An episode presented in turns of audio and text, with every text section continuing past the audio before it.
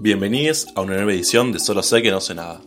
En esta ocasión vamos a hablar un poco de historia de las relaciones internacionales contemporáneas, más específicamente del expansionismo de las grandes potencias en África y Asia a finales del siglo XIX y principios del siglo XX en lo que refiere a la unidad 4.7. Comencemos entonces por caracterizar un poco lo que venía ocurriendo en Europa para la época. En lo económico se produjeron dos grandes crisis en los años 1873 y 1895, que llevaron a muchos países a tomar medidas proteccionistas. Esto provocó en las potencias la necesidad de buscar nuevos mercados en los que introducir sus productos, y se combinó con otras necesidades, como por ejemplo movilizar los capitales, conseguir materias primas, obtener enclaves estratégicos y asegurar la comunicación entre ellos, para generar también una revalorización en los territorios no colonizados por los europeos. En lo diplomático, a partir de 1871, la lógica de las compensaciones empieza a perder fuerza a causa de los nacionalismos, y se volvió imposible entonces para las potencias repartir territorios dejando de lado los deseos de la población que los habitaba. Entonces de esta manera el equilibrio del juego europeo se expandió a las zonas como por ejemplo territorios tribales del África, eh, regímenes semifeudales del África del Norte, eh, viejos y débiles reinos de Asia, etc. Entonces así las potencias comienzan a disputarse la colonización y la ocupación de esos territorios. Y en este contexto, entre 1884 y 1885, se produce el Congreso de Berlín, que va a ser convocado de manera conjunta por Alemania y por Francia, y acá van a participar la mayoría de los países europeos, y lógicamente sin representantes africanos. Y acá lo que se buscaba no era necesariamente definir el reparto de África, sino garantizar las formas en las que se produciría la colonización, entonces, con este fin, eh, no iba a afectar al libre comercio internacional, que bueno, era uno de los objetivos principales de eh, la política exterior británica. El acta resultante estableció la libertad de comercio y navegación en el Congo y en el Níger. También aseguró la promoción del bienestar material y moral de los indígenas y estableció de qué manera se van a hacer efectivos los asentamientos europeos en otros continentes. Desde ese momento, la ocupación va a requerir dos condiciones una de fondo, que es la efectividad, y otra de forma, es decir, la notificación. Bueno, vamos a empezar con un poco de lo que estaba ocurriendo en África y también vamos a mencionar conflictos en Europea y Oriente Medio. Los conflictos entre las potencias resultantes del imperialismo produjeron una serie de crisis, guerras, antagonismos, acuerdos y disputas que afectaron seriamente a la diplomacia europea y mundial. Vamos a repasar en primer lugar los más relevantes en África, Medio Oriente y Europa. Ya en el Congreso de Berlín surgió la problemática alrededor del Congo. Francia, Portugal y la Asociación Internacional del Congo se disputaban la región. Bismarck vio en este conflicto la posibilidad de levantar las ambiciones coloniales francesas con el fin de alejar sus intereses de la cordillera de los Vosgos, que separaba Alsacia y Lorena. Finalmente, por fuera del Congreso, se acordó la formación del Estado Libre del Congo, que era una empresa privada que quedaba a cargo del rey Leopoldo de Bélgica y que pasaría a encargarse de la colonización del territorio. En 1898 se produjo la crisis de Falloda entre Francia y el Reino Unido. Ambas potencias buscaban construir líneas de comunicación que conectaran a sus respectivas colonias africanas de manera ininterrumpida. Francia de Dakar a Djibouti, o sea, de este a oeste, y el Reino Unido del Cabo al Cairo, de sur a norte. Expediciones militares de los dos tuvieron un encuentro en la localidad de Kodok, en Sudán, lo que ocasionó una disputa sobre el territorio que aún no estaba ocupado formalmente por los europeos. Francia acabó cediendo ya que no contaba con el poderío naval suficiente y se encontraba afectada internamente por el caso Dreyfus, que fue un escándalo provocado por la acusación de traición por parte del gobierno francés al capitán Dreyfus, que causó una serie de crisis políticas y sociales dentro del propio país. Otra cuestión para tener en cuenta en esta época es el antagonismo anglo-alemán. Como los principales rivales a la hegemonía mundial británica seguían siendo Francia y Rusia, las relaciones entre Alemania y el Reino Unido se habían mantenido en términos amistosos. Pero esto cambia cuando para finales del siglo XIX el capitalismo alemán dio el gran salto que le permitió al país germano competir con el Reino Unido y la política exterior alemana se abocó a conseguir colonias. El primer momento donde podemos notar este antagonismo es el conflicto por las concesiones ferroviarias en el Imperio Otomano. El sultán había accedido a construir un ferrocarril con concesión alemana en territorio otomano para 1892, en vista de las necesidades estratégicas que tenía para Alemania este Estado en una posible guerra con Rusia. El Reino Unido intervino con el fin de evitar dicha concesión, pero la amenaza alemana de quitarle el apoyo al Imperio Otomano en la cuestión egipcia sostuvo el trato. Desde entonces, los intereses británicos y alemanes se encontrarían decididamente enfrentados. En África, el Reino Unido buscaba controlar el curso del Alto Nilo, para lo cual había conquistado Uganda, apoyado por la penetración italiana en Etiopía y cedido a Alemania territorios en Chad y Camerún. El fin último era cortarle el paso a Francia. Sin embargo, cuando en 1894 los británicos requirieron que el Estado Libre del Congo recibiera una parte de la orilla oeste del Nilo para arrendárselo al Reino Unido y así garantizar la conexión entre las colonias, no solo se opuso Francia, sino también Alemania, lo que causó que el rey Leopoldo finalmente se negara. También en África del Sur vamos a encontrar roces entre británicos y alemanes, cuando los alemanes se manifestaron en favor de los Boers en su conflicto con el Guerra Unido. Esto nos da pie para hablar de la Guerra Anglo-Boer, que, que, ocurrió entre 1899 y 1902. Esto, este conflicto tiene sus orígenes en que el sur de África había sido colonizado, colonizado originalmente por los Países Bajos, pero el Tratado de París de 1814 obligó a la Casa de Orange a ceder el territorio al Reino Unido.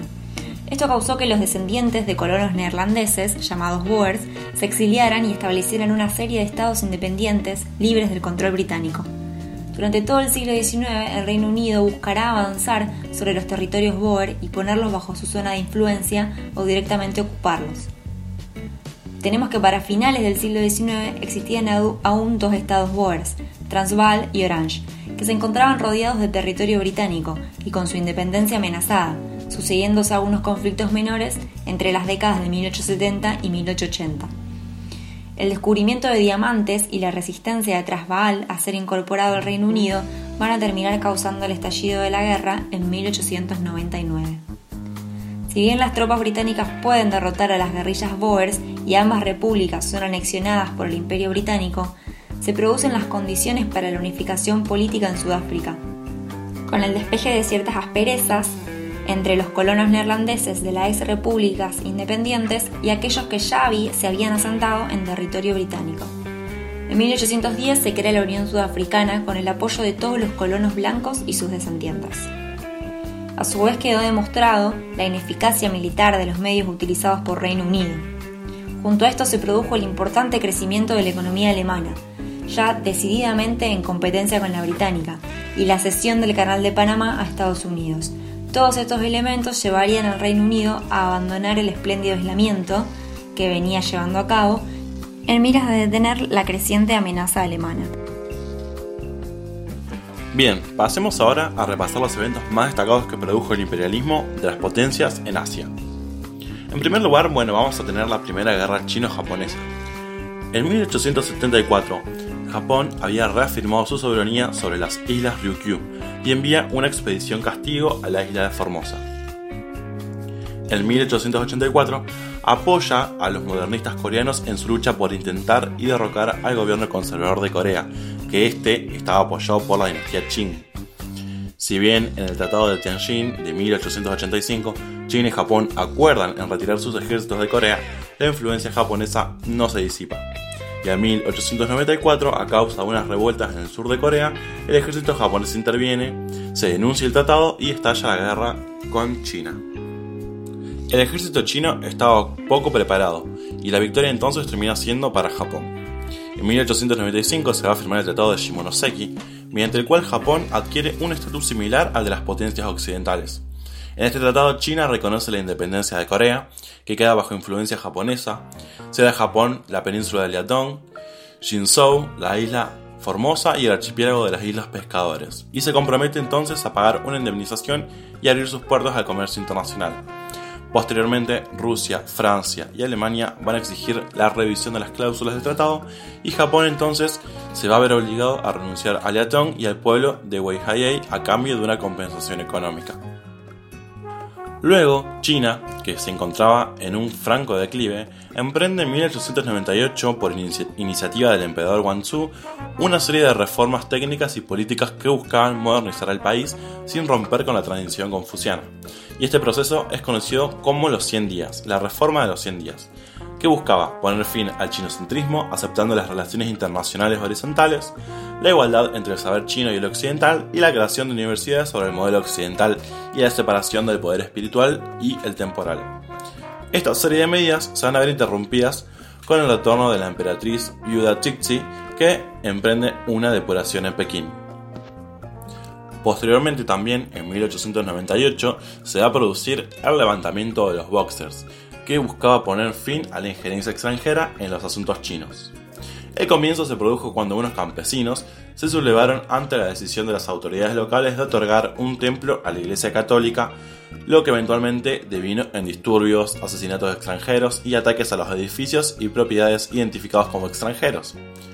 Por su parte, las potencias europeas deciden aprovecharse de la debilidad china para obtener nuevos privilegios y adelantarse a la expansión japonesa, pidiendo concesiones de ferrocarriles y de territorios en arriendo. Entre 1898 y 1900 se dibujan así zonas de influencia económicas. Estados Unidos, ¿qué va a hacer? Se va a oponer a esta política mediante la doctrina Hai, según la cual se debía mantener en China la política de penetración concertada y de libre acceso al territorio chino la exigencia estadounidense era que las potencias defendieran la integridad territorial de China y el libre acceso a los puertos que estaban bajo su influencia. Esta doctrina también la podemos conocer como la doctrina de puertas abiertas. En 1901, las potencias van a formar una serie de fuerzas expedicionarias que intervienen en el país y ponen fin al levantamiento de los Boxers, mediante una fuerte represión a la población china, inclusive a aquellos que no habían tomado parte del levantamiento. Esto se conoció como el ejército de las ocho potencias, o la expedición de las ocho potencias. Se firma entonces el Tratado de Xinchao que garantiza aún más concesiones chinas ante las potencias, disminuyendo todavía más la soberanía del país. El último conflicto que tratamos hoy va a ser la guerra ruso-japonesa. Para finales del siglo XIX, Rusia había expandido su influencia en el lejano oriente mediante concesiones territoriales y ferroviarias por parte del gobierno de la, dinastía Qing. En 1896 se va a firmar un acuerdo chino-ruso en el que se concluye una alianza formal. Rusia consigue que el ferrocarril transiberiano pueda pasar por Manchuria y una serie de concesiones territoriales con el fin de proteger a China de cualquier amenaza externa, algo que al final no hace, aunque sí colabora con la revisión del Tratado de Shimonoseki. Por otro lado, en 1902, Japón y el Reino Unido sellan una alianza con el fin de mantener la independencia de China y Corea y evitar el crecimiento de la influencia rusa en el lejano oriente. Entonces de esta manera Rusia va a quedar aislada, sin ningún aliado, y en 1904 Japón entra en un ultimátum a Rusia para que abandone Manchuria y en 1905 comienza la guerra. Entonces con el apoyo británico y estadounidense Japón va a conseguir nuevamente una victoria militar se firma el Tratado de Portsmouth por el cual Rusia se va obligado a ceder a Japón la parte meridional de la isla Sajalín, el Liatong con Port Arthur y sus derechos sobre los ferrocarriles de Manchuria. A su vez, los rusos reconocieron a Corea como parte de la zona de influencia de Japón, mientras que ambos países se comprometieron a evacuar Manchuria y reconocer la soberanía china sobre el territorio. Bueno, esto fue resumidamente y a grandes rasgos los principales conflictos que protagonizaron las potencias durante su expedición colonial sobre África y Asia y cómo esto impactó en la diplomacia mundial. Bueno, les agradecemos mucho que nos hayan escuchado y esperamos que les haya servido. Y como siempre les recomendamos leer la bibliografía obligatoria de la materia. No se olviden de seguirnos en Instagram, arroba pampillon.fcpolit y cualquier duda que tengan nos pueden escribir y si no nos vemos en la próxima edición de Solo sé que no sé nada.